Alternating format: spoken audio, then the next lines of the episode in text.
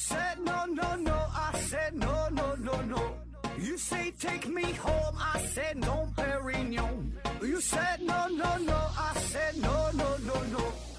No, no, no, no.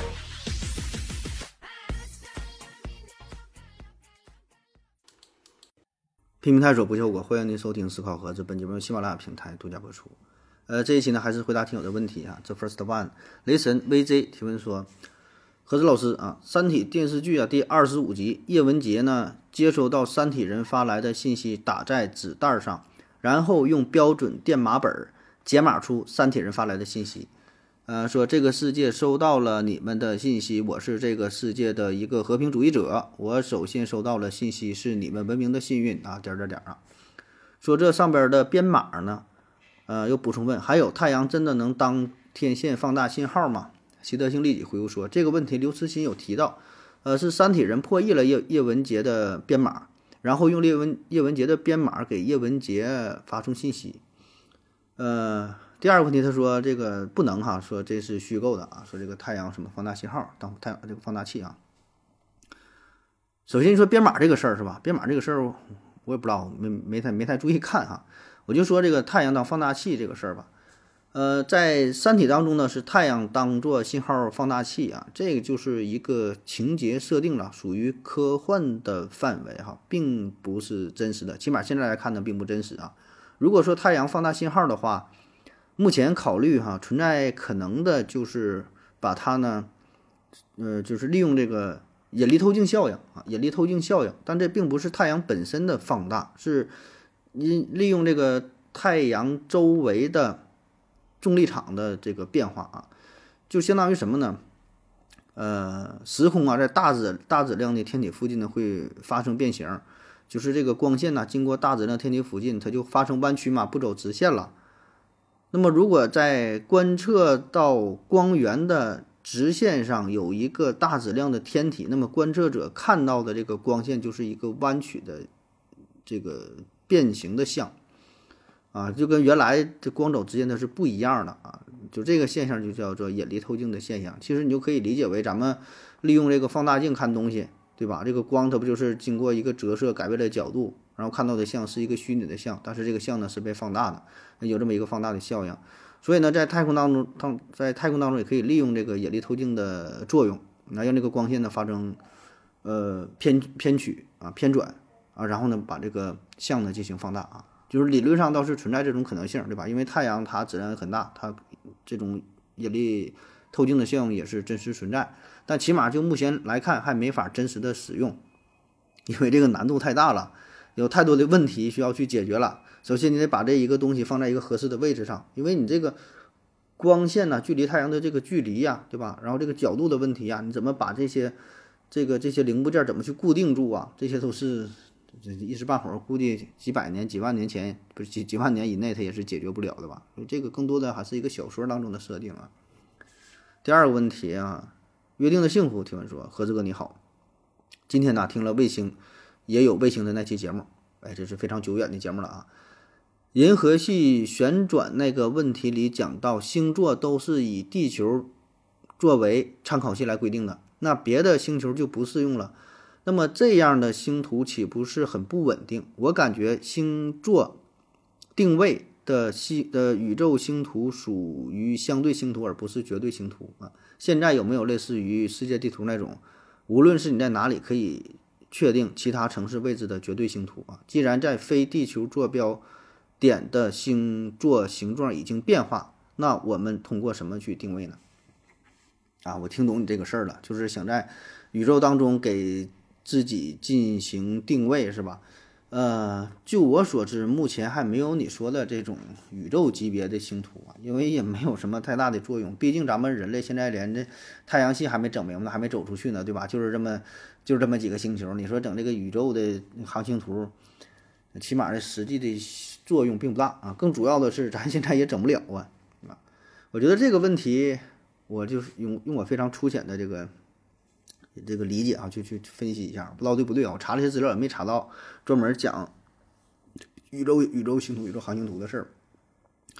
就是不管你在宇宙啊，还是在地球上，还在哪吧，你想呃进行定位的话。大体的思路呢，无非就是两种哈，一种呢就是在这个空间当中寻找到一些有标志性的建筑、标志性的东西，或者说你自己给这个在这个地方打一个标记。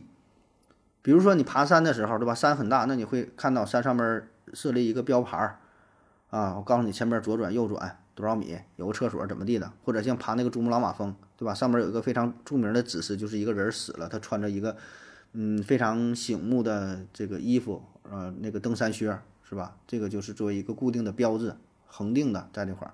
再比如说一些动物会利用自己的尿液来进行定位，对吧？找了一个树，这会儿尿个尿啊，一回一闻味儿啊，知道这个地方了。啊，有这么一个定位的作用，这些都算是标志性的建筑、标志性的东西，打上标记点啊。那么在宇宙当中，有没有这种啊有着特殊标志性的物体呢？相对比较恒定的东西呢？啊，也有。哎，目前呢研究的比较多的啊，就是中子星啊，中子星，中子星呢也被称为是宇宙当中的灯塔。就是中子星，它呢，呃，是目前发现的哈，除了这个黑洞以外。密度最大的一种星体啊，一般都是恒星演化到生命最后的阶段，快要玩完了哈，最后呢变成一个中子星啊，这是一个特殊的天体，这种这种存在啊。那么这个中子星当中有一种更特殊的，叫做脉冲星啊，脉冲星，你听这个名儿就脉冲嘛，就是脉，所谓脉冲脉嘛，就是脉搏一样一股一股的冲呢，就是往外发射出信息，就是不停的旋转，旋转速度非常快，但是呢又是非常的恒定啊，有规律啊，向外呢发射出很强的这个。脉冲信号啊，那么我们利用它的这种性质，就可以作为宇宙空间当中的灯塔啊，一个标志物啊，为我们这个导航啊，就是这这个是一个思路哈。那么还有另外一个思路呢，就是进行实时的信息的传递。比如说啊，咱们在地球上，你在这个大海当中进行航行的话，那茫茫大海之上没有任何标志物。对吧？你像过去可以看上看到天上的星星什么的作为参考。假设说阴天，星星也没有，你就在大海上，全是海水，旁边也没有岛屿，这时候怎么办？就是进行实时的交互，你发射一个信息，这个信息传到地面，然后地面上对你进行定位啊，一看知道你在哪。但是这种方式啊，就只适合于距离非常小的范围，然后你是利用什么无线电也好，利用什么信号也也好，必然得。通过这个信号进行联系，对吧？因为咱们之前说的第一种那种定位的那种啊，呃，理论上来说并不需要这个进行信息的传递，你只要到了这个地方，你一看到这个标注，你就知道自己在哪了，对吧？大致是什么位置了啊？但是呢，你这种实时的这种交互的话，必然涉及到这个信息的传递啊。但是在大尺度空间上，你在宇宙当中这就不太适用了，因为你在宇宙当中，你你这个传递的最快速度也就是光速，对吧？你光速的话，你地球上是挺快，跟宇宙一比，那就太慢了。你根本没法实时的进行利用，啊，反正我能想到的大致就是这么两个方向吧，哈，也不知道对不对啊，这这个问题反正比较难，哈，有点超出我的范围了哈。但问题是，如果真的是考虑到所谓的宇宙范围哈，那就那么那么大的尺度的话，这些都会失效啊，因为宇宙空间在不停的膨胀，那么这些物体的相对位置必然的也会发生变化啊。当然了，咱想这些也都是比较远了，是吧？就是这些问题。起码目前来看也不是非常迫切需要解决的啊，因为咱们我不说嘛，咱能探索的地方都是太近了，是吧？你连太阳系都没走出去呢，也不用什么太宽广的宇宙级别的这个星图啊。我忘了我以前聊没聊过呀？我怎么好像记得好像聊过这个这个星图的这个事儿呢？起码保证是聊过航海图，聊过地图，宇宙级别的话真有点忘了啊，不知道了。你愿意听，你往之前查一查，是不是讲过啊？呃，对，目前也有专门儿，就是叫宇航图或者叫宇航地图的，这个也有哈，但这也是集中在就是地球附近的哈，离地球比较比较近的，主要呢就是呃为了人造地球卫星啊，给它呢是提供一些辅助，比如说它的轨道设计啊，怎么指挥呀，怎么调控啊，啊就是它近距离的啊这种，那其他那些那就是科幻小说当中存在的了啊。下一个问题。这汉姆格尔提问说：“《流浪地球二》啊，明明是一的前传，为什么取名二啊？这呢会让人有误解。我觉得这样取名不对啊。盒子你怎么看？不对，不对，你就不看呗，不对啊。”快乐的兔子回复说：“呀，一和二是根据拍摄的时间确定的，不是故事的时间顺序呃决定的。呃，球二啊，太空太空电梯的问题主要是起呃主要是启动时用了火箭推动啊，这不太符合建太空电梯的初衷。当然，作为电影，为了视觉效果还是可以接受的啊。对汉默，这汉默补充回复说，应该叫《流浪地球前传》啊。旭东思考二零四九回复说，那应该叫《流浪地球负一》啊。关于这个电影命名的事儿是吧？呃，电影命名那如果嗯按你这么说呢，确实不太合适，对吧？叫《流浪地球》，把你这个二呢整的是一前面的事儿。那确实，那应该叫《流浪地球零》或者是负一、负二往前排，就是按照本身事情的故事线进行排序，是吧？嗯，这么理解呢也无所谓，是吧？这个各有各的理解。当然，这就是电影导演他说的算了啊。那么在影视作品当中，经常会出现这种情况，就是先拍了一个剧，然后挺好，然后再拍。那怎么命名？有的就是按顺序来，有的呢是叫这个前传的、后传的。还有什么外传的、别传的也都有。那从时间维度上来看，就是向前、向后、向左、向右啊。你像这个《星球大战》，《星球大战》前传，呃，《魔戒》，《魔戒》是不是有《魔戒》前传呢？蝙蝠侠的前传呢？等等啊。所以这个各个地方的叫法可能不一样。老外可能喜欢叫前传、后传的，咱们咱们也也这也不同呀，不能说国家的事儿啊，其实还是跟导演有关。你愿意咋叫就咋叫啊。那咱说说为啥很多电影拍完之后反而喜欢拍？前传往前整，而不是顺着这个剧情再往后排呢？哈，我觉得有这么几个原因哈。第一呢，就是有一些这个电影呢，它这个故事啊，就演完之后，它已经到了终结了，你再往后边演，它也没法演了。你这还还还怎么排呀？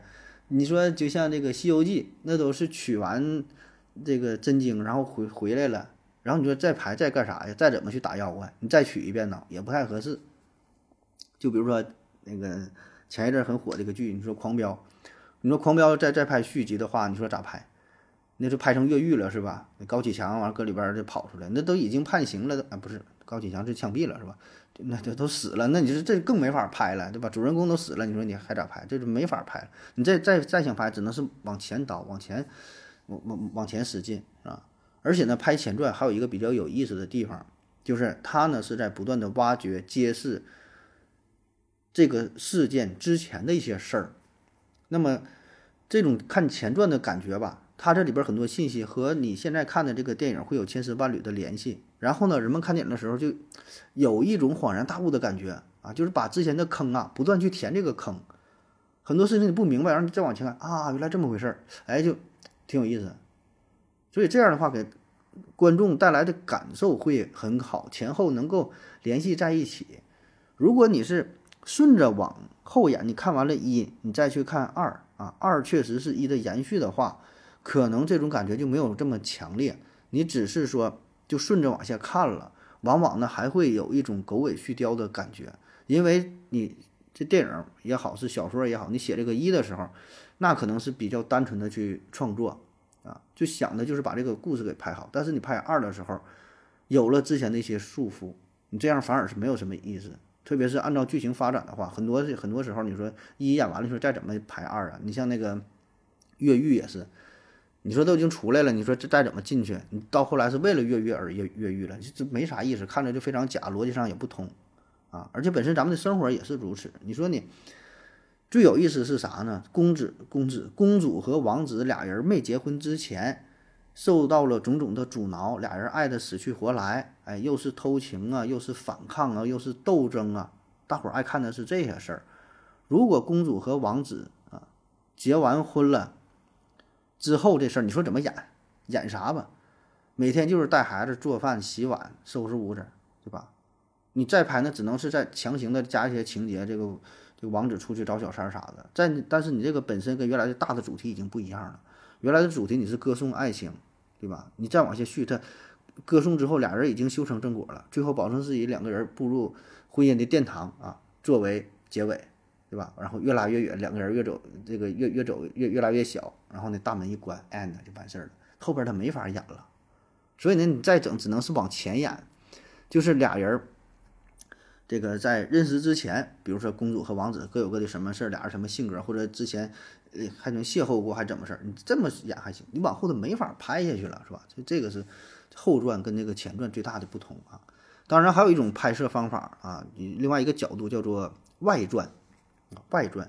所谓外传呢，就是跟这个事情啊是，呃，独立开来的啊，不能说没有联系，它是也是借助了原来这个电影这个小说当中的人物啊，以及他的性格、大的故事背景，但是相当于做了一个副本儿啊，不是把这个任务继续延续下去啊。这个在《水浒传》当中，这个事儿是比较常见的，因为《水浒传》里边的人物非常众多啊，大的脉络呢咱也都知道了，对吧？逼上梁山，后来怎么怎么地了，是吧？主要讲的就是这么几个人啊，就是武松啊、鲁智深呐、这个林冲啊、是宋江等等啊，就这么几个人。但是有一些小人物的刻画呢，并不是特别深入，戏份特别少，所以这就是特别适合做外传，单独拿出来一个人。比如说你讲个随便找个什么九纹龙史进，找个什么什么公孙公孙胜啊，找什么，或者是就是更小的人物，比如你找这个古上找石谦儿，对他的介绍可能并不是特别多，那咱专门哎。拍个电影就就讲这个石谦事儿，《水浒外传》之石谦儿，讲讲他之前是怎么学艺的，怎么偷东西的，然后怎怎么怎么的，对吧？这个叫做外传啊，这个也是呃很常用的一种一种这个选题的方式啊。讲的太多了哈，跟你这个问题没有什么关系啊。下一个问题，你是故意找茬是吧？有观点说呀，自由才能产生创新；也有观点说呢，有一定的限制条件更容易产生创新啊。到底哪个对啊？我感觉这个适合做一个大学生辩论赛的辩题哈，说这个自由才能创新，还是有一定限制条件才能创新？这事儿吧，咱就是抬杠的说哈，又得说这定义的事儿了啊。什么叫做创新？什么叫做自由？什么叫做有一定限制条件？那我觉得哈，你说的这个自由和有一定的限制条件这俩事儿，它并不是完全对立的，并不是不可调和的。它俩存在着一定的交集，恰恰是它俩交集的地方更容易产生创新，就是有一定的自由，但是呢又有一定的限制，对吧？咱也经常讨论说，到底什么叫做自由？自由就是没有任何限制，无拘无束嘛？保证不是，自由也是在一定的框架之内，有一定约束的，这才叫真正的自由，是吧？你没有自由，那无法无天了，那那这就不是真正的自由。所以你你说这俩事儿，它它不是矛盾的事儿，对吧？这就就是找着一个中间的平衡点，那这种情况下最容易创新。我再给你举个极端的例子啊，比如说啊，这个你说创新嘛啊，咱完全按照老板的要求去做啊。你是一家工厂的工人啊，老板给你的任务就是，你这个工厂是负责做拼接拼接任务的哈。什么叫做拼接任务？这个公司会呃进货进来两种商品，然后你负责把它拼接在一起啊。具体怎么拼接你不用管，就是这个细节上是咱不考虑，一个思想实验。比如说，你在一个剃须刀上安装了一个指南针，把这个剃须刀、指南针拼接在一起，啊，你这一个一个这个电烤箱啊，跟这个一个皮揣子，它俩拼接在一起；一个电视机跟这一个鼠标鼠标垫拼接在一起；一个洗衣机跟一个降落伞拼接在一起；一个大衣柜跟一个高尔夫球杆拼接在一起，就两个东西拼在一起，你就完全按这个要求去执行就行啊。具体怎么拼接着，咱不说那些细节，就把这两个东西放在一起了，生成了一种新的东西。那么好了，现在问题来了，你说我这种创造出来的这个玩意，这个算不算是创新？那我我的这个制作的过程算不算是在一定限制的条件下完成的？因为我这完全就是受限制，没有任何自己的想法，就是按照既有要求去做的，对吧？把两个东西拼接在一起，然后我又拼接出另外一个东西，那你说这个算不算创新？这个算不算是自由呢？就是说来说去，就是还是定义的事儿嘛，是吧？下一个问题，对汉姆哥提问说：有宗教信仰的人真的认为有神的存在吗？小熊猫粮回复说：有宗教信仰的人呢，不一定相信有神的存在；没有宗教信仰的人呢，不一定相信神不存在啊。比如我，你看说的太好了，是吧？这汉波呢又补充回复说：那有宗教信仰的，有宗教信仰且不相信神的人，他信什么啊？呃，习德性立即回复说呢，如何定义宗教信仰？信神算有宗教信仰吗？哎呀，这里边你看，又是定义的事儿了，是吧？咱就是爱这个较真儿啊，爱搁这块儿抬杠咬文嚼字儿啊。呃，你说这个有宗教信仰人是否真的相信神呢？这种情况，我觉得什么样人都有啊。有一种人他是真的相信神的存在啊，咱们可能无法理解，或者说对于无神论者。啊，你就像你说，你无法怎么还能有神呢？这是一种什么形式存在？你到底啥样？你理解不了是吧？但是人家可能就真有人就就相信啊。但我也我们也没没遇到过，我我也没跟别人深入聊过这个宗教的问题啊。我一般都是比较抗拒、比较回避的。但我相信会有这种人存在哈，这是一种就真的相信的有。还有一种呢，就是他也说不上相信还是不相信，但是他确实有着明确的宗教信仰。他可能也就根本也没深入过思考这些事儿，甚至说是比较从众、比较盲从的，他也说不清楚。我觉得这种人呢，可能也会占很大一部分的比例啊，有这种人。还有一种人呢，就是他有宗教信仰，但是他不相信宗教的存在，他只是把，呃，信仰宗教当做成是一种手段，有着强烈的目的性啊。这种手段，这种目的性，有的可能是为了敛财呀，有的是为了干什么，有的可能，我说的这种目的性，就是为了寻找到自己内心的安宁，或者是想着升官发财啊，或者是怎么样的，填填补那个内心的空虚，这种也有。他他可能信不信，他也没有考虑过。啊，我觉得这也是很大一部分人群，就是说每个人对于，呃，相信对于信仰的理解也不同，对吧？就是你如何相信这个事儿，或者我现在问你，你相信什么？就在信仰这个角度上，你你你相信什么？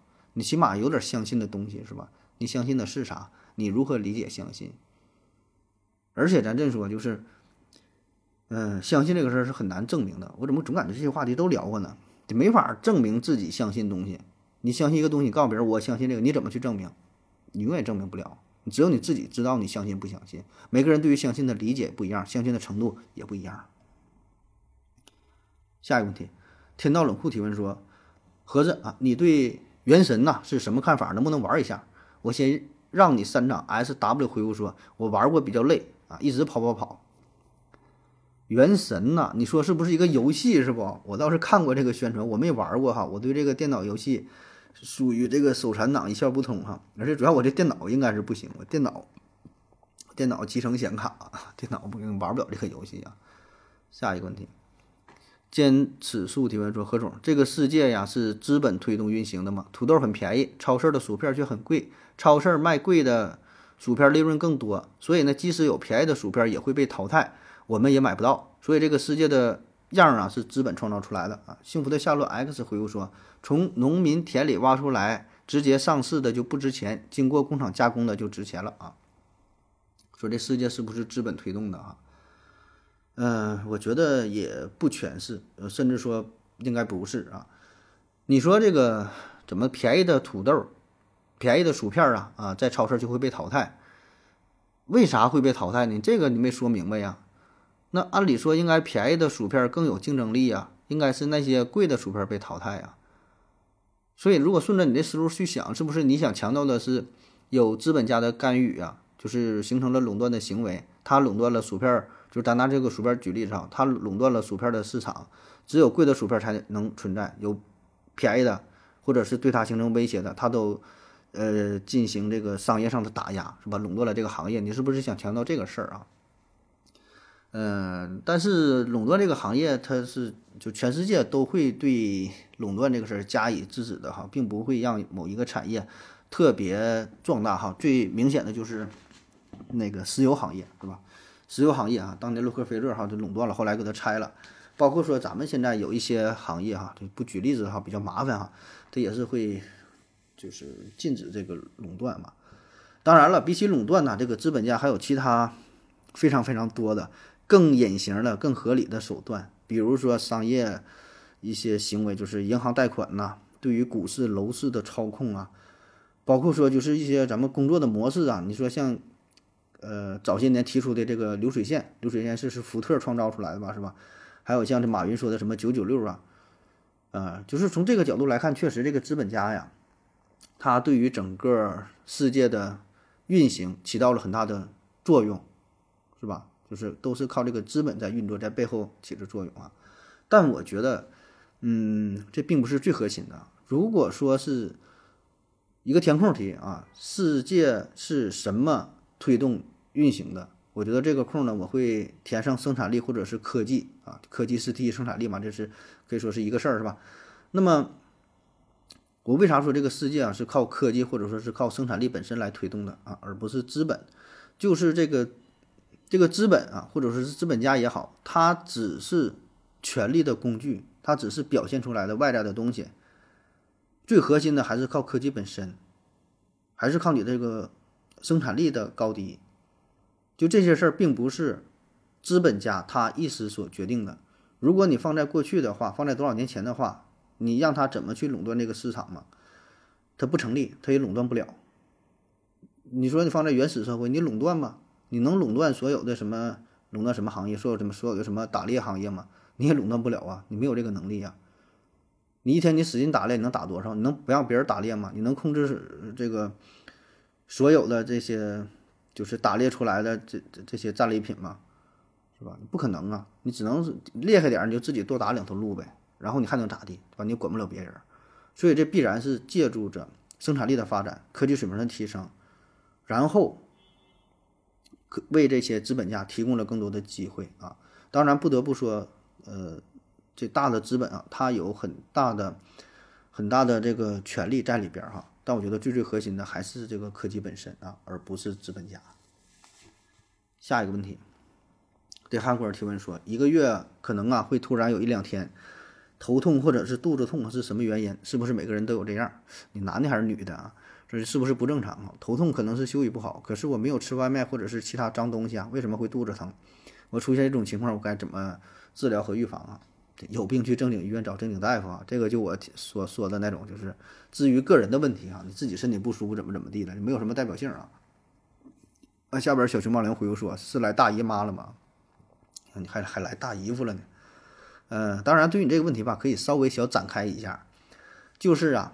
啊，我先默认一下，你你是一位男男听友的提问哈，就是咱们咱都知道对吧？女性她的性激素的分泌呢会呃呈周周期性的变化对吧？排卵呐，然后大姨妈来了，然后整个女性她的体温呐，她的情绪啊会有明显的波动啊，就是你跟你的领导如果是一位女的话，你要是跟她汇报工作也好啊，就跟她有一些交流也好啊，最好啊你知道一下他的这个大姨妈这个周期啊。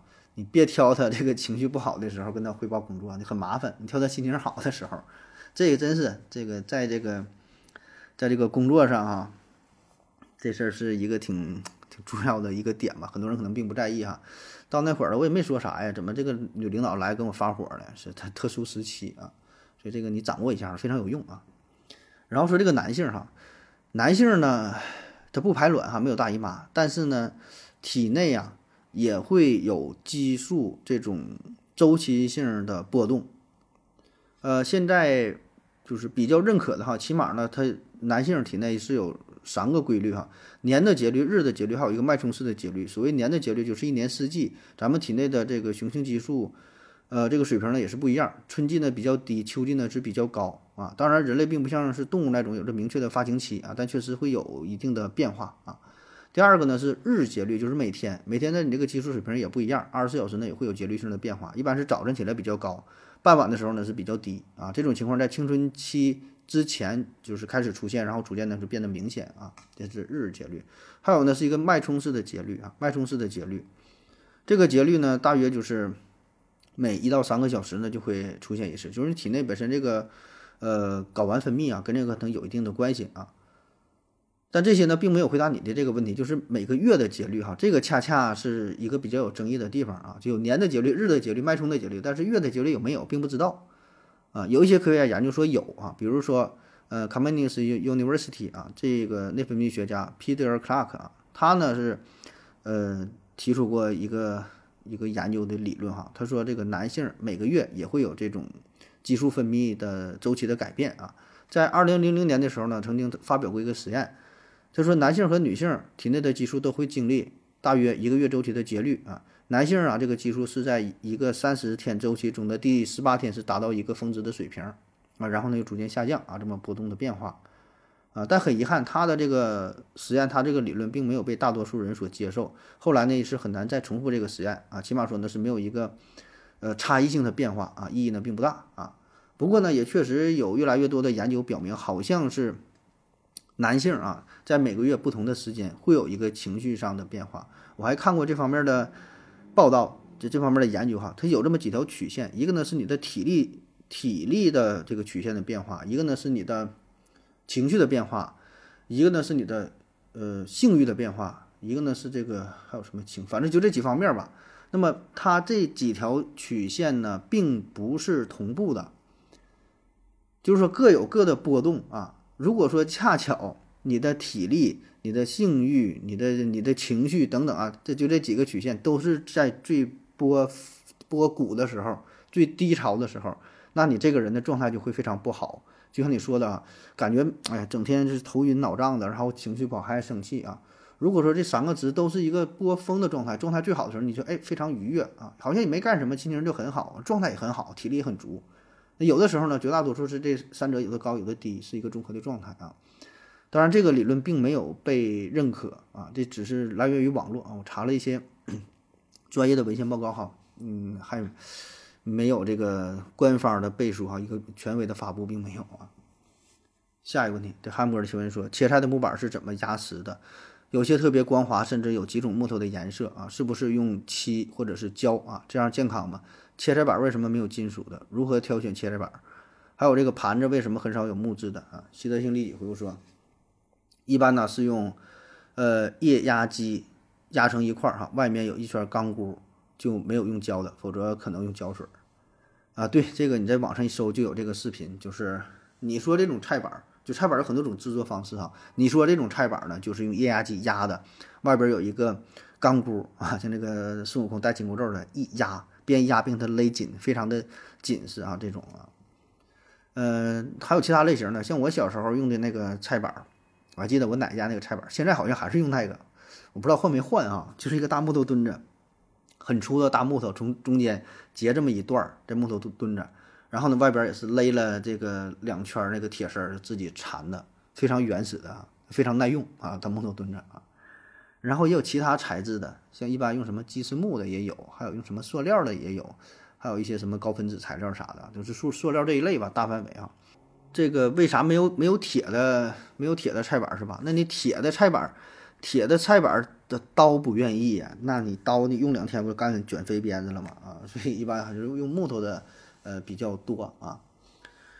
那那说，你说这个安全性的问题哈，说是用胶什么的。如果要是用胶啊，用什么漆这种，呃，要是能经过国家专业部门、专业检测机构通过检测了，那合格，那我觉得也无所谓啊。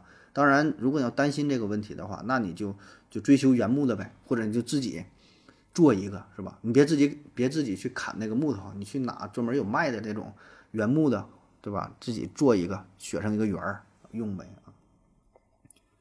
下一个问题，这汉姆尔提问说，寄生虫啊，怎么用进化论解释啊？寄生虫的祖先，呃，有什么样的啊？K 二幺五二回复说呀，病毒就是最原始的寄生体。既然生命得以存在，所依赖的是合适的外部环境，那么其他生物也可以视为外部环境的一部分。借助其他生物生存，可以让其中生命体生存具有。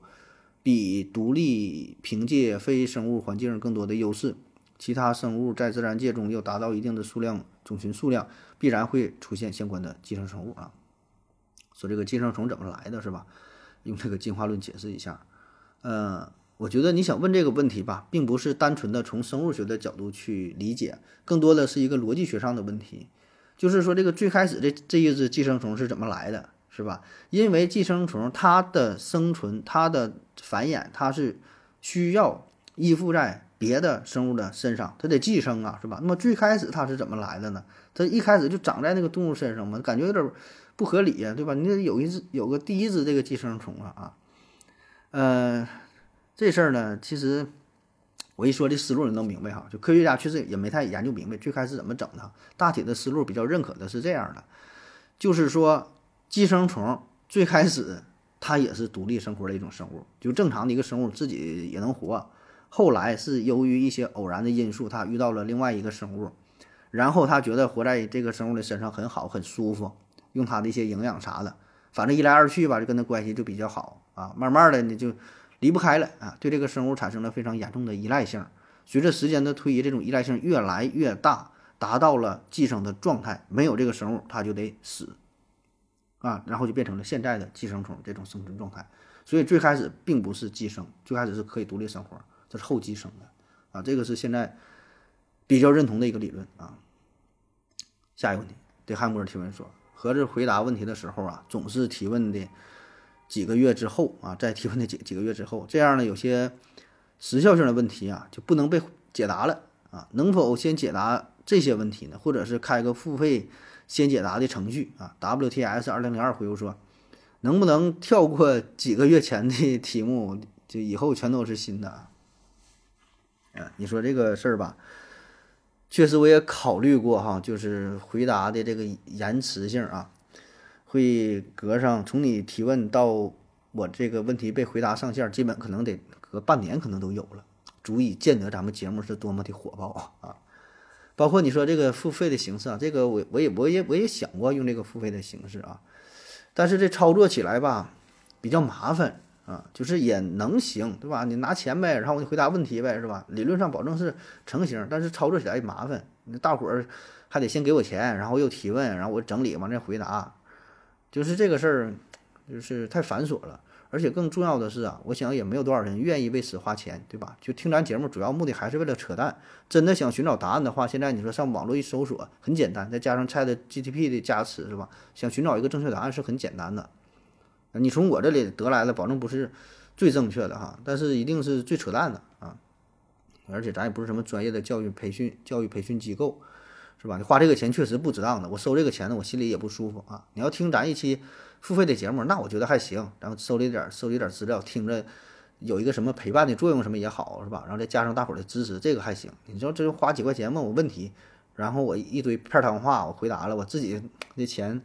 收着也是不太落忍的，所以呢，也就是也就这样吧。如果真的特别说就着急想回答、想咨询点什么事儿，你可以你加我微信啊，思考盒子的拼音思思考考和和子子这个全拼啊，聊一聊那也行啊。但一般我也不会回啊，也不是啥漂亮的女女粉丝，我一般能通过那就不错了啊。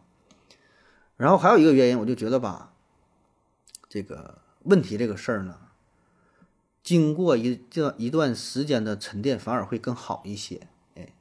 就是，嗯，我也会经常看到一些特别新鲜的问题、劲爆的问题，就是新爆出来一个新闻，然后我朋友说：“你对这个聊一聊吧，这怎么回事？”哎，这刚冒出一个热点，我有什么态度？咱有一句老话叫“让子弹飞一会儿”啊。就现在呀，每天会爆出的信信息特别特别多，很多很多新闻热点，然后看了之后，哎，特别。刺激！一看这个标题，我的的妈呀，还有这事儿！但是问题就是这些信息它有真有假，很多东西它不是新闻，它是编造出来的，然后很快就就反转了。所以呢，我觉得如果没有经过一个沉淀的话，盲目的去追风，意义呢也不大。就包括咱们这个节目啊，呃，很少去蹭热点啊，一般也不会去聊特别新鲜的这个大事儿哈。蹭过几回我都能记住哈。比如说那个有一回是那个霍金去世，咱蹭了一期，因为这人死了，这个新闻也不能造假，这个事儿呢就是这么个事儿，而且跟咱们这个科学、科技、科普啥的算是有点关系是吧？咱也是舔个脸去蹭了一下哈，聊的那个聊了霍金，剩下还有什么蹭了？还有什么蹭了？啊，头一阵还蹭一个狂飙，但也没蹭上啊，这狂过年时候的狂飙了，过了两三个月我才看啊，那是纯是闲聊，觉得挺好玩的。呃，胡乱了做了一期啊，还有什么蹭热点的？其实真不多啊，就咱们就属于吃屎赶不上热乎那一伙儿的。就是我，我还是觉得能够沉淀一下更好。首先把这个事情的真相啊，等着它能这个水落石出，然后咱们再加以分析的话，不管你分析的对不对，起码这个事实它是摆在面前的。如果本身这个事儿的真假都不知道，咱们过多的去讨论是没有意义的，浪费时间。就比如说前一阵有个新闻。说有一个员工在他那个微信群当中跟那个老板干起来，不是老板，就是他那上司，就是一个他的那个那个上级领导呗，让他加班，他不愿意加，然后说辞职了，完下边很多人点赞支持他，是吧？那事儿刚出来也是很很热闹嘛，大伙讨论，然后没过两天就反转了，说这是假的哈，不不是不是真，他是自己合成的还是怎么的？不是真事儿啊！当然这个咱也不知道是。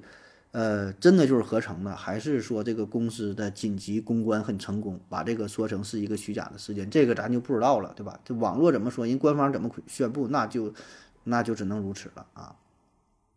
所以说这种事儿，你要真要上来就一顿讨论怎么怎么地了，有啥意义？最后人说又反转了，很多这种反转的事儿哈，太多了。你现在网络这不就是嘛？呃，也没有办法，这个记者嘛也好，是自媒体也好，为了能够第一时间。蹭到热点，有点事儿赶紧就拿出来去说，也没有时间，没有精力啊，甚至说也没有能力去辨别真伪，对吧？谁抢占了第一手的资料，那谁很容易就火呀，对吧？热点一来了，那你就收入就来了啊。所以咱们能够做到的，尽量就是让这个事儿啊冷却一下，然后过了一段时间，相对的平稳了之后再来聊一聊啊。我觉得这是。这是咱们，反正我个人嘛，一个一个态度而已哈。当然，话说回来哈，如果说蹭热点也行，就包括说之前那个那个什么那个公司那人这个呃离职这个事儿哈，聊一聊职场的也行，就拿这个事儿做一个话题聊一聊，年轻人辞职怎么理性的辞职，怎么理性的对待工作，这些事儿我觉得也都可以去聊哈。但是这也不着急，是吧？你三个月之前聊，三个月之后聊也行，没有什么说的。时效性特别特别强的这种事儿，啊，反正这个是我我的态度吧。有什么特别着急的，你你也可以找我啊，也可以在各大视频平台上联系我啊。下一个问题，对汉姆哥提问说，找不到女朋友怎么办？我发现呢，我眼光太高了，是不是我该降低标准？习德星立即回复说，找不到女朋友可以试试找男朋友啊。哎，这个这想法多好是吧？找女朋友这个事儿哈。那降低标准那不行啊！你这降低标准可不行啊！老话说得好，宁缺毋滥啊，宁吃仙桃一口，是不吃烂杏半筐。你咋能降低标准呢？你找必须就得找最优秀的，找全世界最完美的女朋友。呃，身高基本得一米六八到一米七二之间，体重呢是九十五到一百零五之间。嗯，三围啥的，反正就按你要求来呗，该大大该小小是吧？长相起码也得是跟汤唯。杨幂、迪丽热巴差不多，那最次也得是高圆圆、刘诗诗这水平是吧？学历的话，起码得九八五、二幺幺的博士吧？家里边资产得两三百个亿，这个算是咱说基本水平对吧？这个是最低要求，这不能不能再低了。所以你不能将就啊！那人生在世，你就得是以最高的标准要求自己，对吧？你说随便找一个你就娶了，那不行。你这么优秀的人，你不不能随便啊！这事儿啊，我都不同意啊！你必须眼光高，甚至得再高点啊！要不然就不找，找找就找最最最优秀的。下一个问题，阿蒙可乐提问说：性格软弱，爱啰嗦，缺乏指挥和领导力，工作和生活上，别人一旦强势和嘴皮子利索，就会嘴笨拙舌，笨嘴拙舌啊，只能待在舒适区，口嗨两句，说一些俏皮话，耳根子还太软，还爱迁就和解。啊，你说你这状态是吧？呃，和解呀，解不了啊，这玩意儿咋解呀？首先呢，你说的以上种种这些表现，我觉得哈，这未必就是不好的性格，这就看你怎么去说啊。性格软弱，你也可以说成你这种富有什么呃同情心呐，什么温柔啊，什么对吧？爱啰嗦呢，可以说明你热心肠啊，什么。嗯，善于表达还怎么的呀？然后缺乏指挥呢？那你可以说明你这个服从服从力强啊？怎么？就是这个话都是分两头说，你明白吧？并并并不一定它都是不好啊，就看你用在什么地方啊，在处理某些问题上你如何取舍。另外一个事儿呢，就是以上种种表现，你你所谓的你这种性格哈，是否困扰到了你的生活？如果你觉得这事儿挺好的话，你就不用去改。你为啥要改呀？是别人说你性格不好，还是你自己真的觉得这个性格不好？如果别人说你，那无所谓，你老子就这样，就他妈不改，我就这么去活，我就性格软弱，怎么地，是吧？我就耳根子软你，说啥我就听啥。哎，不对呀，说啥听啥，那就得改了，是吧？反正说我就这样了啊。但如果说你真的是自己觉得这个性格存在一定缺陷，那你就去改呗啊。那至于怎么去改，那也挺难去改的。性格这事儿怎么改，是吧？三观都已经是固定下来了。呃，大方向就这么几个方面。第一个呢，就是给自己树立一个非常明确的目标和一个价值观，并且呢为之而努力，对吧？就是你有一个想法，你想要成为什么样的人，然后呢，树立这个目标，或者有一个模仿的对象啊，你跟他去学，然后呢，呃，建立自己的自信，平时呢多去这个模仿，多去改变自己，做一些自己。不喜欢做的事儿，不敢去做的事儿，挑战一下自我，甚至也可以参与一些什么专业的培训班啊，加入到一些活活动当活动当中啊，提升自己的领导力啊，沟通的能力啊，不断的去尝试是吧？增强自己的自信啊，我觉得这些都去都是可以去尝试的，就怕你这一成不变，对吧？你就是做一些所有之前想做都没做的事儿，讨厌的事儿。那么做多了，可能就会有一些变化吧啊，尝试一下吧。下一个问题，对韩国人提问说，小婴儿啊，经常喝牛奶奶粉，呃，如果喝其他动物的奶粉，呃，喝其他动物的奶或者奶粉，会不会对身体造成不好的影响？为什么普遍喝奶粉而不是直接喝牛奶？猫宝宝就不能喝牛奶，而是喝羊奶啊？这是什么原因？人是不是同样的道理啊？说这个牛奶和羊奶的事儿啊。呃，现在喝奶也不只是牛奶了，是吧？也很多了，牛奶、羊奶，还有什么什么驼奶。那么这些牛这些奶呀，大致来说也都差不太多。如果说不同的话呢，无非就是里边一些微量元素啊、脂肪的含量啊、蛋白质含量啊，会有些许的不同啊。它大差不差的都都差不多。呃，那说为什么普遍都是喝奶粉，不是直接喝牛奶啊？那你就想呗，牛奶和奶粉它有什么不同？啊，这我没具体去查哈，而且而且不同的品类它这个差别会很大，但无非就这么几个方面。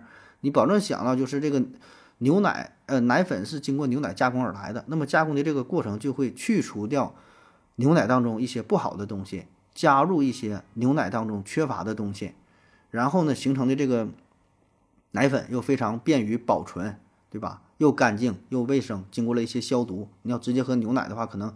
没有经过消毒，里边有些什什么东西不太合适，或者里边有些什么东西，呃，不适合小孩去喝，然后缺乏的一些东西都给补上了，然后可能也是更加易于吸收、易于消化，对吧？无非就是这么几个大的方面，对吧？你想就就能想得到啊。具体细节呢，那我就不跟你说了哈，那老多指标了啊。然后说这个猫啊，为什么只能喝牛奶不能喝羊奶哈？这个事儿吧，确实我也听说过，在民间呢也是这么流传啊。说这个猫一喝完，也不只是流传，有的确实是喝这个牛奶之后喝完拉稀啥的，身体也不行了。但喝羊羊奶好像就没事儿啊。我专门查了一下哈，一种说法呢是说奶糖嗯乳糖不耐受啊，乳糖不耐受啊，这个咱们人呢也会存在这种情况。但是呢，你说这个羊奶和牛奶的乳糖究竟能有多大的差别呢？也不太大啊，当然这个，嗯，羊奶也是分山羊奶呀，也是分这个绵羊奶呀，是分什么羊的奶，这个数据也不一样。我查到一篇文献的报道说，这个牛奶当中乳糖的含量大约是四点一六，呃，山羊奶的乳糖含量呢大约是三点六四啊，但是呢，也有一些一般羊的这个羊奶呢是三点六六，呃，这个四点六六啊。所以如果说牛奶跟这个山羊奶相比的话，它的这个乳糖含量，山羊奶是比较低，而且呢是 P 小于零点零五，有一定的统计学的意义啊。那么如果是其他羊的羊奶呢，这种这种这个乳糖的差别没有明显差异，没有统计学上的意义啊，可以认为是一样的，所以呢并不会因此呃引起乳糖不耐受啊。当然也不只是这个乳糖的问题啊，这个这个奶这个奶制品当中还有蛋白质啊。和这个脂肪等等哈，那么像羊奶的蛋白质和脂肪分子，它的结构相对来说比较小，就非常易于吸收和消化，特别是对于这个小猫来说啊，可能是更好一些。还有这个羊奶当中，特别这个叫什么酪蛋白这个东西啊，他说这个东西是比较适合小猫去喝啊。如果这猫啊找不到这个猫奶的话，可以喝这个东西啊。啊，还有研究呢，就是说关于这个猫本身体内的这个乳糖酶啊。就未断奶未断奶的小猫当中有这个乳糖酶，可以分解乳糖啊。但是成年啊，这猫当中可能就没有这个乳糖酶，然后就会出现这个乳糖不耐受啊。还有就是本身与这个猫的体质可能有一定关系啊。总之吧，这些研究呢，嗯，都是针对一部分的牛奶、一部分的羊奶、一部分的猫啊。具体是否有这统计学上的意义啊，是否有说服力，这这也不太知道啊。还有一大方面原因，我觉得就是这一个营销的噱头，对吧？就是卖羊奶的这么去说呗。他说自己羊奶好，说你家的猫不能喝牛奶，喝了就死，如何如何的啊？所以这就是目前的目前的一个大的这个情况吧。哈，我我我查到的这个资料。下一个问题，樊亚玲提问说，有些药物啊，呃，读成某某听，呃，某些药物叫某某他他听，他听啊，一些医生呢也跟着念丁。呃，是医生不认识字儿啊，还是说随大溜就是这么去读啊？说这个啊，说这字儿读错了是吧？呃，这种情况我觉得有一些呢是确实不认识，有一些呢可能是为了便于交流就随大溜了啊。就在医学上，这种读错音的这字儿特别多啊。比如说有个有一种降压药叫做缬沙坦，一般呢也也会被读成缬沙坦啊，可能就是就不认识吧，就那层结也有。还有比如说这个解剖啊，有读成解剖的是吧？还有这个针灸，这最常见了吧？咱都读都读针灸是吧？标准音呢叫做针灸，第三声九九九针灸。还有叫嗯这个甲甲流米座，一般都都读甲流米座，它正音是甲球米座，甲球米座。最狠的是脑卒中都听过吧？脑卒中是吧？卒中了啊！标准音呢这个读作卒中，卒中，卒啊，就是象棋当中那个卒，中国的中，放在一起读卒中，不是卒中啊。但医生也跟着读卒中，我估计可能就真不认识，不知道这个正音是啥。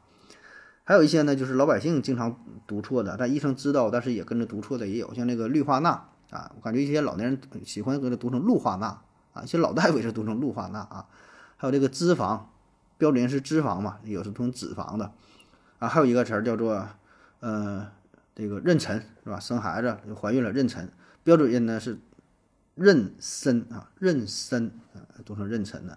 还有这个吸。损啊，做成吸吮的吸吮吸吮反射，还有像头孢塞卧啊，有的不认识读成头孢塞乌啊，医生也跟着读成头孢塞乌的。还有这个像咱科叫呃尿储瘤是吧？因为尿潴留啊，就是尿储留啊。最狠的是这个荨麻疹是吧？荨麻疹应该是读成前麻疹，但是现在这个音儿已经改了，已经已经改成荨麻疹了，因为没办法，读错的人太多了。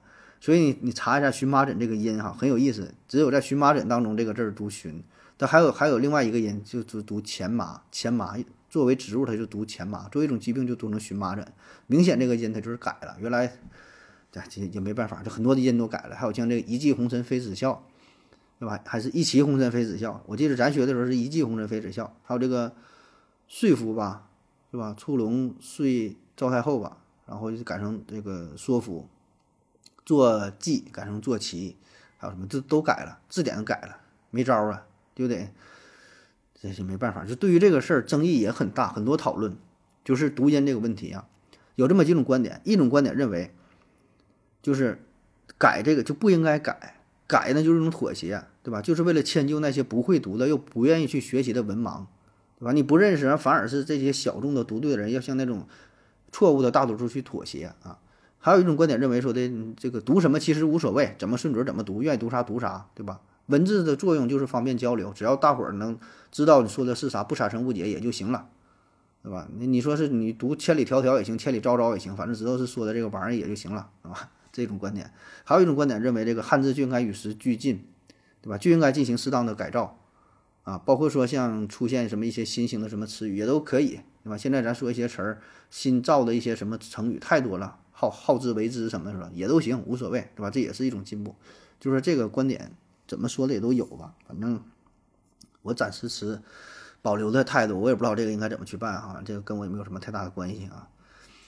下一个问题，同田沁义狄同路，这名儿你能改个名吗，大哥呀？你这这玩意儿啥意思？这名儿？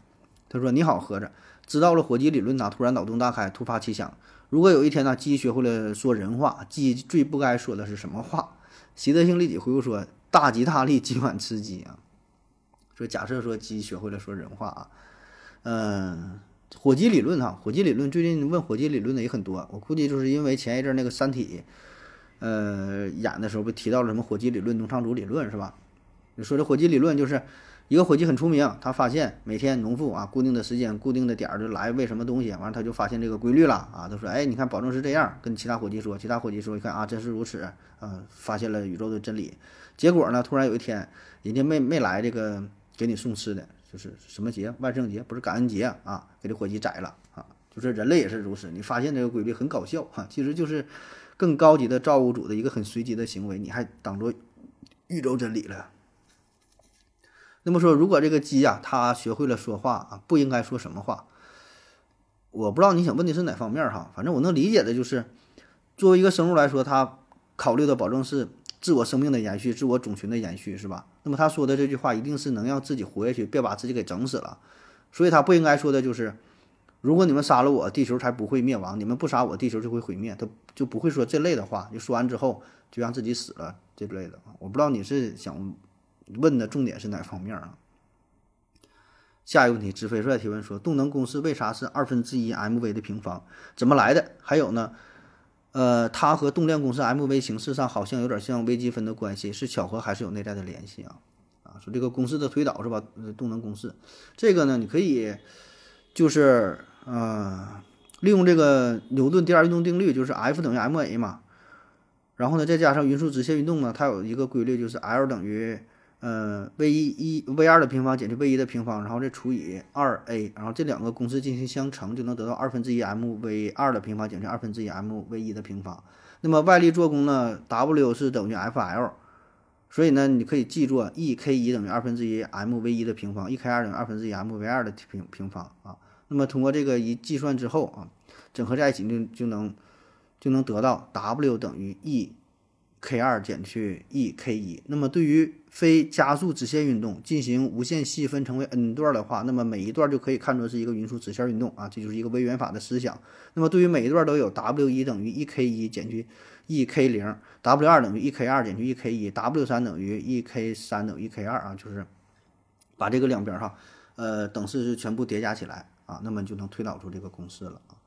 那么说这个动量定理啊和这个动能定理，它俩看起来很像，有有有什么联系和区别啊？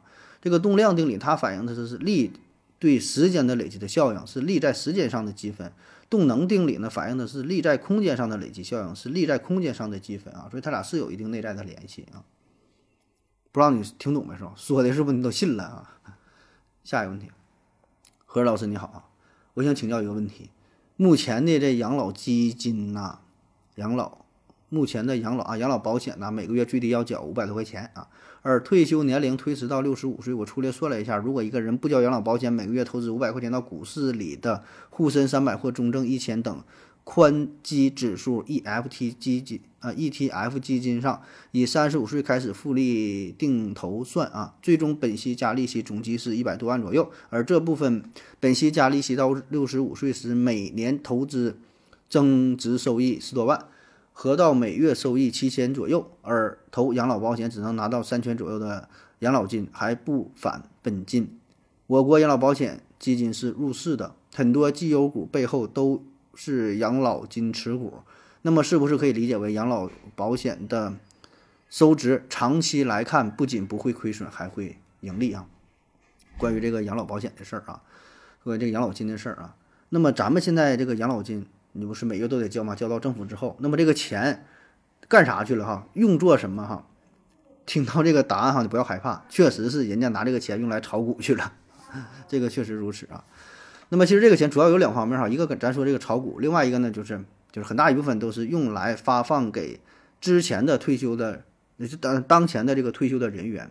就好比说现在你交的钱，你给的这个钱就是给你家隔壁。邻居这七十二岁的这吴老二用了，他领的你的钱，你供供他吃喝。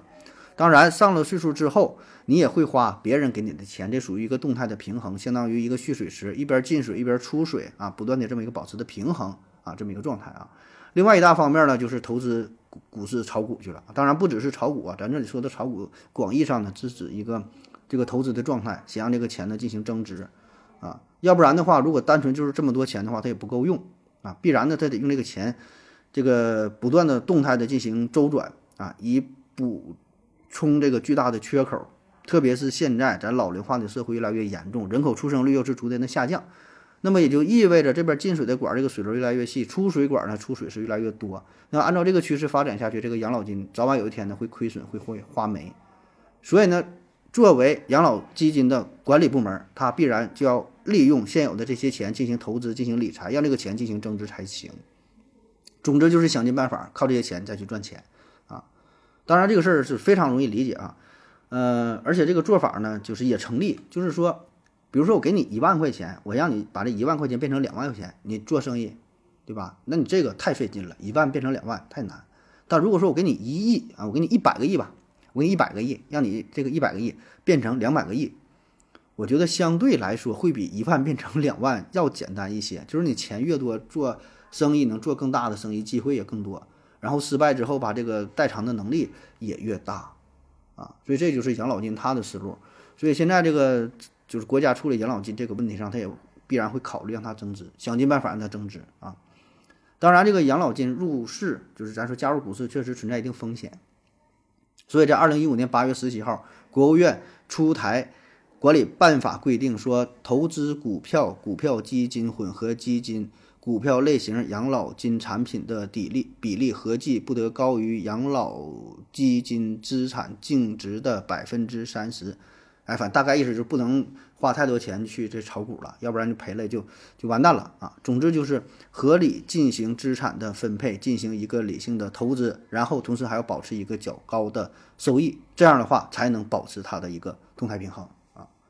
所以这么一分析的话，像你说的非常对呀。那么长期来看，人家养老金保证是一个不断增值啊，对吧？因为它的这个背后是有一个很大的集团，有一个很大的机构，就有一个智囊团。他会进行计算，进行一个合理的分配规划，对吧？让这些钱呢可以赚更多的钱。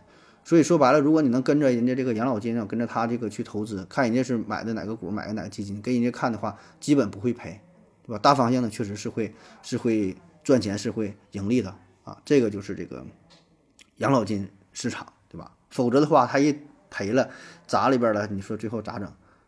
对吧？那你这样的话，最后养老金发不出来的话，会影响社会团结，影响安定了啊。好了，以上就是今天全部内容，感谢各位收听，谢谢大家，再见。感谢您的聆听。如果您也想提问的话，请在喜马拉雅平台搜索“西西弗斯 FM”，在最新一期的节目下方留言即可。欢迎您的参与，我在这里等你哦。